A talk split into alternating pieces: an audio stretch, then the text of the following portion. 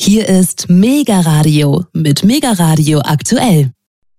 Und weiter geht es jetzt hier mit zwei Wirtschaftsthemen und dem drohenden Konflikt zwischen China und Taiwan. Das erste Thema behandelt den Goldmarkt. Obwohl der Goldpreis in den letzten Tagen über die 2000 Dollar je Unze Marke geklettert war, lege ein tatsächlich fairer Goldpreis bei 2300 bis 2500 US-Dollar je Feinunze. Das erklärt unser nächster Gesprächsgast, der Finanzkenner, Ökonom und Goldmarktexperte Martin Siegel von Stabilitas Fonds. Ein Unternehmen, ein Spezialist für die Beratung von Edelmetallfonds in Nordrhein-Westfalen. Langfristig gesehen, sagt Martin Siegel, hinke der Silbermarkt dem Goldmarkt hinterher, auch wenn Silber in den letzten Wochen Gold outperformt hat, sagt er im Gespräch mit mir. Mit Blick auf die Bankenkrise meint Herr Siegel, viele Bankhäuser würden doch nur noch den eigenen Konkurs verschleppen. Er glaube nicht, dass unser Bankensystem stabil und nachhaltig sei. Für ihn sind Gold, Silber, Aktien und Immobilien geeignete Investments, um das eigene Vermögen in der heutigen Krisenzeit abzusichern. Gold eher für den Vermögenserhalt, Silber mehr geeignet zum Spekulieren und Traden, um damit Gewinne zu erzielen. Außerdem kommentiert Goldmarkt- und Finanzfachmann Martin Siegel die aktuelle Geldpolitik der Zentralbanken sowie Pläne, digitales Zentralbankgeld einzuführen.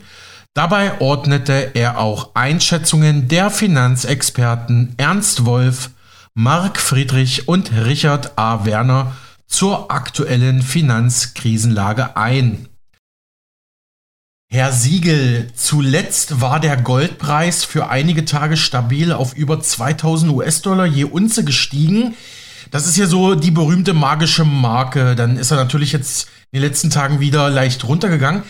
Wie schätzen Sie als Goldmarktexperte diese Entwicklung ein? Also die 2000er Marke ist für die Marktbeobachter nicht so wichtig wie die alten historischen Höchstkurse. Die liegen ein bisschen darüber.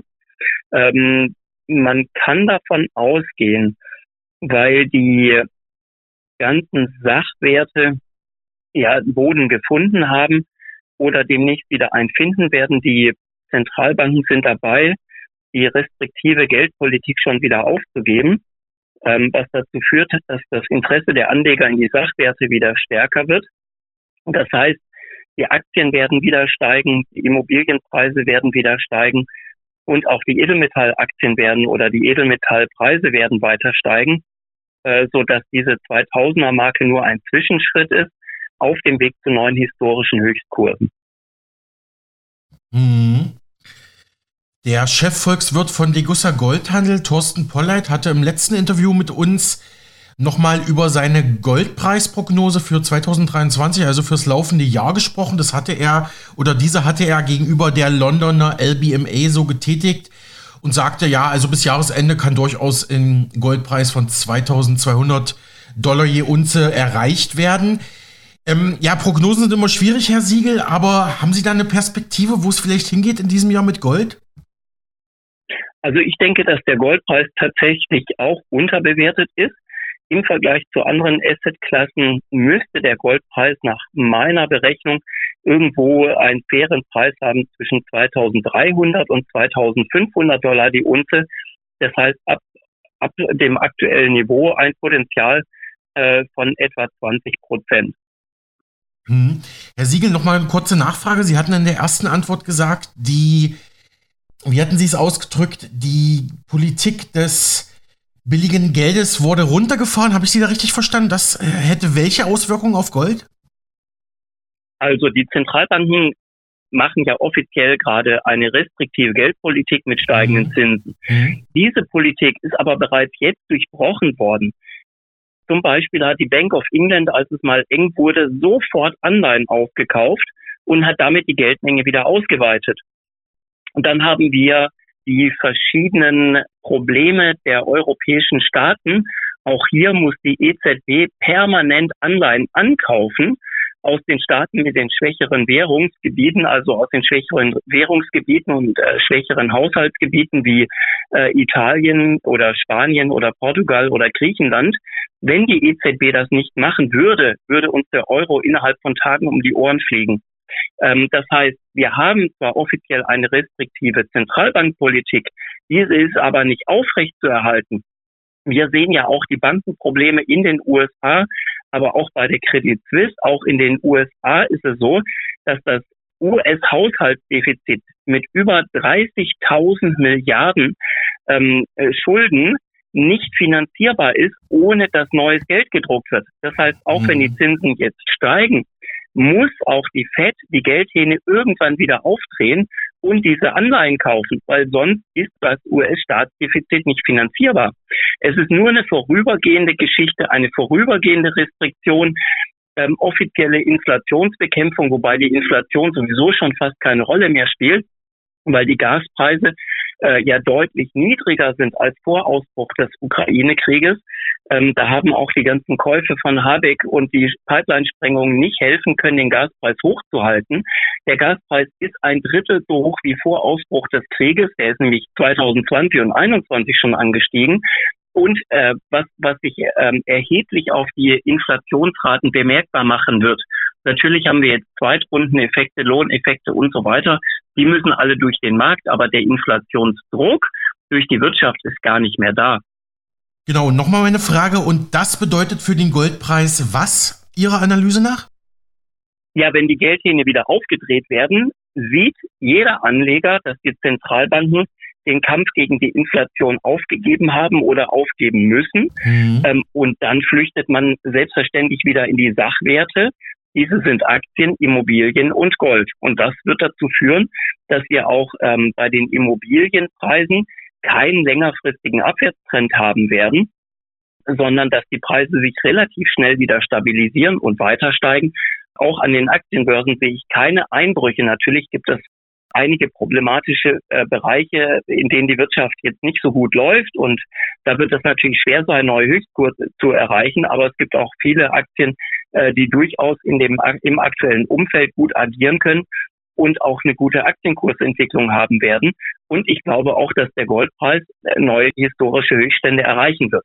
Und es wird nicht lange dauern. Also das wird relativ schnell jetzt offenbar werden, dass die Zentralbanken die restriktive Politik nicht aufrechterhalten können. Hm, danke für diese Analyse. Herr Siegel, schauen wir mal auf den Silbermarkt. Silber hat laut einem Bericht von Finanzen.net vor wenigen Tagen hm, seinen großen Bruder Gold in letzter Zeit outperformt. Also hat besser abgeschnitten als Gold, übersetze ich jetzt mal. Während sich der Goldpreis, hieß es bei Finanzen.net, in den vergangenen eineinhalb Monaten um lediglich 10% verteuert habe, legte der Silberpreis um rund 25 Prozent zu. Also 25 Prozent Silber, nur, nur in Anführungsstrichen 10 Prozent bei Gold. Maßgeblich verantwortlich für diese Outperformance des Silbers waren unter anderem große Terminspekulanten, hieß es dabei Finanzen.net. Wie schätzen Sie als Ökonom den aktuellen Silbermarkt ein? Ist ja auch ein großes Thema bei Ihnen bei Stabilitas Fonds. Also wenn man es ganz langfristig betrachtet, ähm, ist der Goldpreis nur wenige Prozente vom historischen Hoch entfernt. Äh, Silber müsste aber, um historische Höchststände zu erreichen, um über 100 Prozent steigen. Das heißt, langfristig hinkt der Silbermarkt hinterher. Jetzt äh, die äh, äh, Entwicklung, die Sie beschrieben haben der letzten Wochen, äh, zeigt, dass das Interesse für Silber größer ist als für Gold. Das heißt, ähm, der Silberpreis ist schneller gestiegen als der Goldpreis. Das ist ein sehr gutes Zeichen für den Gesamtmarkt. Das heißt, ähm, das zeigt, dass das spekulativere Interesse und die Silberanleger sind spekulativer orientiert als die Goldanleger, dass diese Interessenten den Markt wieder entdecken und in den Markt investieren. Und das führt dazu, dass, weil der Silbermarkt viel kleiner ist als der Goldmarkt, dass der Silberpreis schneller steigt als der Goldpreis.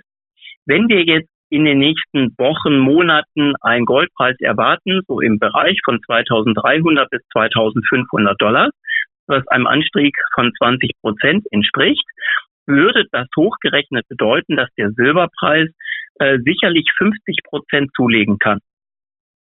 Okay. Mhm. Ja, nochmal vielen Dank und vor allem auch interessant, dass Sie da immer wieder auf diese historischen Vergleiche hinweisen, Herr Siegel. Kommen wir mal zum nächsten Thema. Wie blicken Sie denn auf die Bankenkrise? Also Stichwörter wie Credit Suisse, äh, Silicon Valley Bank äh, kommen einem da ja in den Kopf. Ähm, ich hatte auch vor wenigen Wochen mit, wie erwähnt, mit Paulette von de Gussa ein Interview zur Bankenkrise geführt. Er hat gemeint, also die Bankenkrise ist eigentlich schon wieder, ich sage jetzt mal leicht abgefedert. Also er sieht jetzt nicht die Gefahr, dass wir da wirklich in eine ganz große Bankenkrise reinrutschen, obwohl natürlich das Problem des ungedeckten Geldes bleibt. Und er meinte auch, das Geld ist auf dem deutschen Bankkonto erstmal sicher, obwohl wir alle wissen, dass ähm, das Geld auf dem eigenen Bankkonto im Prinzip ja nicht dir selber gehört, sondern im Prinzip der Bank, ja. Aber ich weiß nicht, wollen Sie zu den zwei Punkten mal was sagen? Wie schätzen Sie die Bankenkrise ein, Herr Siegel? Also längerfristig sind Banken alles verschleppte Konkurse, weil sie äh, Bonuszahlungen ausbezahlen aus Transaktionen, die nicht nachhaltig sind. Ähm, und dadurch fehlt den Banken ähm, immer wieder Eigenkapital. Dieses Kapital muss von irgendwoher wieder in das System gebracht werden. Das geht natürlich über die Zinsspanne. Ne? Wenn ich mir bei der EZB Geld ausleihe, äh, für ein halbes Prozent Zinsen mhm. und verleihe dieses Geld weiter für, für zwei Prozent Zinsen, dann kann ich, ähm, dann kann ich das so, so eine Weile aufrechterhalten. Ähm, dennoch ist es so, dass ich nicht glaube, dass unser Bankensystem stabil ist. Ich glaube auch nicht, dass die Einlagen der Anleger sicher sind. Natürlich garantieren die Einleger mit ihrem eigenen Zugriff auf ihr eigenes Geld über Steuern wieder für die eigenen Anlagen, wenn die Banken mit dem Geld der Anleger, sprich oder mit Krediten der Anleger wieder gerettet werden müssen. Aber es ist kein nachhaltiges System.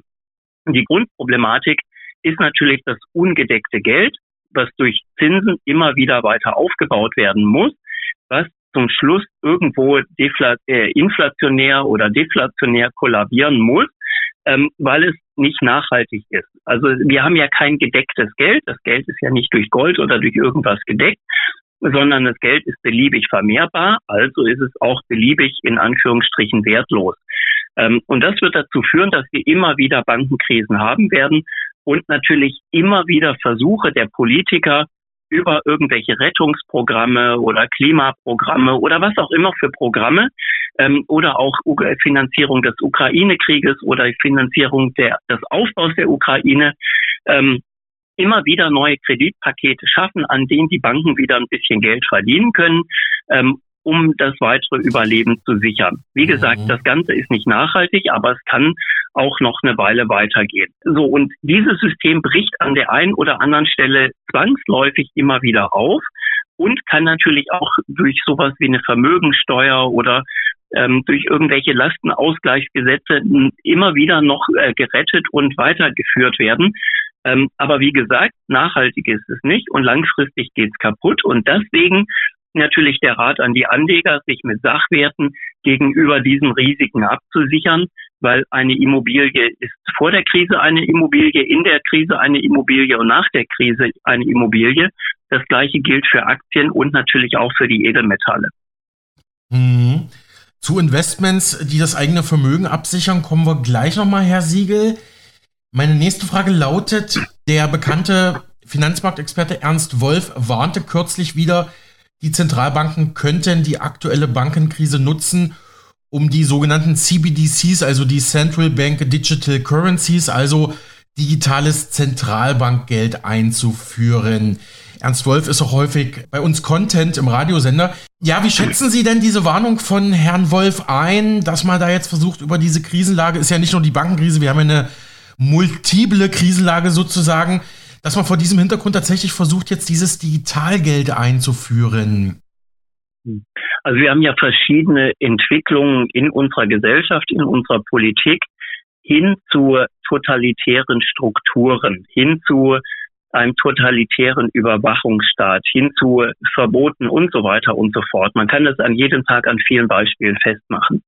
Und natürlich wäre das das Interesse dieser totalitären Strukturen, auch digitales Zentralbankgeld einzuführen, um alle Geldströme lückenlos überwachen zu können, das Vermögen der Bürger überwachen zu können, äh, Vermögen von Bürgern willkürlich bei von mir aus ähm, abweichender politischer Gesinnung einfrieren zu können ähm, oder auch konfiszieren zu können. Natürlich sind totalitäre Strukturen immer darauf ausgerichtet, ähm, Kontrolle auszuüben und das kann man mit, mit diesem digitalen Zentralbankgeld machen.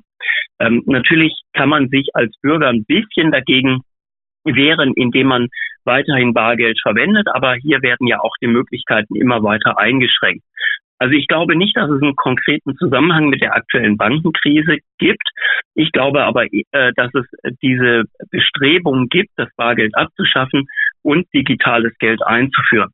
Äh, Im Übrigen wurde die Bankenkrise vor allem bei amerikanischen Banken auch dadurch entschärft, ähm, dass jetzt die Zentralbank Anleihen aufkauft, die tief im Minus stehen, also zum Beispiel äh, Nullzinsanleihen, die jetzt bei einem Kurs von, sagen wir mal, 50 notieren, weil sie ähm, viele Jahre Laufzeit haben. Und die äh, FED kauft diese Anleihen zum Kurs von 100 an. Das heißt, bis zum Ende der Laufzeit werden die Kursverluste ähm, in Investmentbanken quasi erlassen weil die Investmentbanken diese, diesen Zugriff zu 100 äh, Punkten der Anleihe bekommen können und dieses Geld zu aktuellen Zinsen, sagen wir mal, der Zins ist jetzt bei vier Prozent, wieder anlegen können. Bis zum Ende der Laufzeit der Nullzinsanleihe, die gar keine Zinsen bringt, bis zum Ende der Laufzeit und nur bis zum Ende der Laufzeit die Kursverluste wieder aufholt. Und so hat man über zig Milliarden Pakete die amerikanischen Banken gerettet. Hm, okay, hm, ja. Okay, alles klar. Also das, so geht man da vor. Hm, ja, vielen Dank für diese Einschätzung, Herr Siegel. Ähm, Richard A. Werner ist ein Ökonom, der in Oxford promoviert hat und auch in der Finanzwirtschaft in London und Japan gearbeitet hat. Er sagte kürzlich im Interview mit dem Finanzmarktexperten Marc Friedrich, das hatten wir bei uns im Programm. Also Herr Werner fordert, wir brauchen ein dezentralisiertes Banken- und Geldsystem und wir müssen auch neue, kleinere Banken gründen, um den Markt zu diversifizieren. Jetzt hatten Sie ja vorhin gesagt, für Sie sind jetzt vor allem die klassischen, traditionellen Banken einfach nur noch verschleppte Konkursmassen sozusagen. Ja, wie schätzen Sie denn diesen Vorschlag ein, dass man neue Banken auf den Markt bringt? Ich weiß gar nicht, wie einfach das ist, ähm, ehrlich gesagt. Ja, der Vorschlag wäre natürlich, der Vorschlag wäre natürlich gut und es wäre eine Alternative zu einem alternativen äh, System, was wir jetzt heute haben.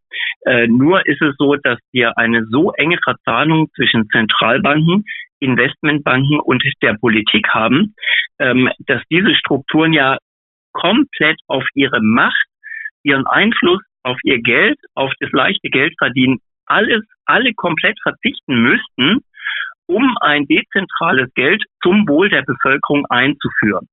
Ähm, und ich kann mir beim besten Willen nicht vorstellen, dass diese Strukturen, ob in der Krise oder nach der Krise, bereit sind, auf diese Macht, die sie ja über Jahrzehnte gewohnt sind, auszuüben, wo der, der ganze Wohlstand ähm, einer ganzen breiten ähm, elitären Schicht äh, basiert, dass die auf diesen Wohlstand verzichten äh, zugunsten der Bevölkerung. Das kann ich mir beim besten Willen nicht vorstellen. Und deswegen ist es zwar eine interessante Idee, die zu einem breiten Wohlstandswachstum der Bevölkerung führen würde, die aber in der Praxis eigentlich nicht denkbar ist.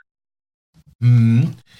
Darum hatten Sie ja auch, Herr Siegel, im letzten Interview mit uns, oder genau das hatten Sie ja auch, Herr Siegel, im letzten Interview mit uns betont, dass vor allem auch die Banker oder die Zentralbankbanker, die Zentralbanker auch natürlich überhaupt kein Interesse an einer, an einer Systemreform haben, weil die würden ja sonst ihren Job verlieren. Sie können übrigens, äh, liebe Hörerinnen und Hörer, dieses Interview auf Spotify nachhören.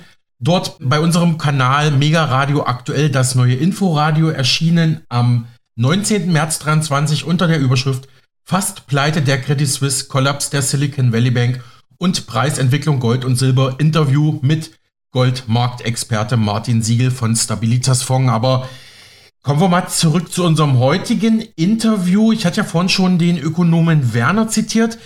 Für Werner sind interessante Investments, um das eigene Vermögen zu schützen, Gold, Silber, Immobilien und Aktien. Also ich würde mal vermuten, Sie gehen da bei allen drei mit. Sie hatten es ja vorhin schon angekündigt, vielleicht die Aktien würden Sie vielleicht ein bisschen runterstufen, Herr Siegel, oder?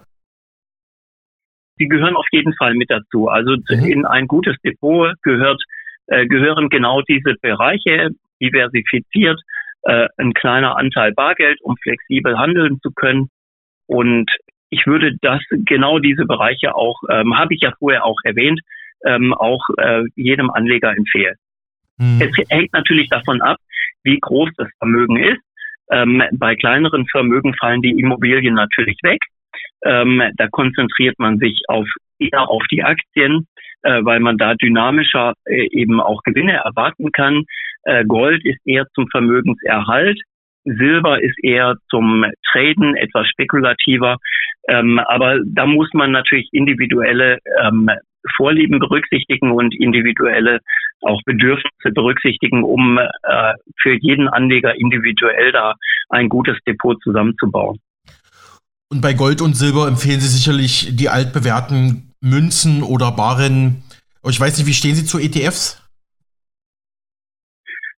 Ähm, also ich empfehle tatsächlich das physische Gold, weil ähm, das klassische Beispiel, äh, was man nennt, wenn ich ähm, mit einem Schiff runtergehe, brauche ich einen Rettungsring und kein Zertifikat für einen Rettungsring, mhm. ähm, um zu überleben. Und ich brauche in einer Finanzkrise physisches Gold und kein Papier, wo äh, irgendwie ein Anspruch auf Gold draufsteht, ähm, weil ich diesen Anspruch dann nicht mehr in Gold tauschen kann. Ähm, natürlich kann man kurzfristige Anlagen wegen der höheren Kosten, wegen der Mehrwertsteuer und so weiter, ähm, kann man in ETFs auch abbilden. Aber langfristig würde ich eher davor warnen, weil man eben im Krisenfall äh, keinen Zugriff auf die physischen Metalle hat, äh, wenn man nur ETFs oder Zertifikate hat. Also Barren und Münzen sind dann doch der, der gängige Weg und vor allem der sichere Weg, sagen Sie ja. Genau, und auch ähm, wegen der, des geringen Volumens ähm, in einem versicherten Schließfach bei jeder Bank ganz gut zu lagern. Sagt der renommierte Gold- und Silberexperte Martin Siegel von Stabilitas Fonds im Gespräch mit mir zum aktuellen Silber- und Goldmarkt und zur Bankenkrise. Er bleibt uns aber als Interviewpartner erhalten beim nächsten Thema.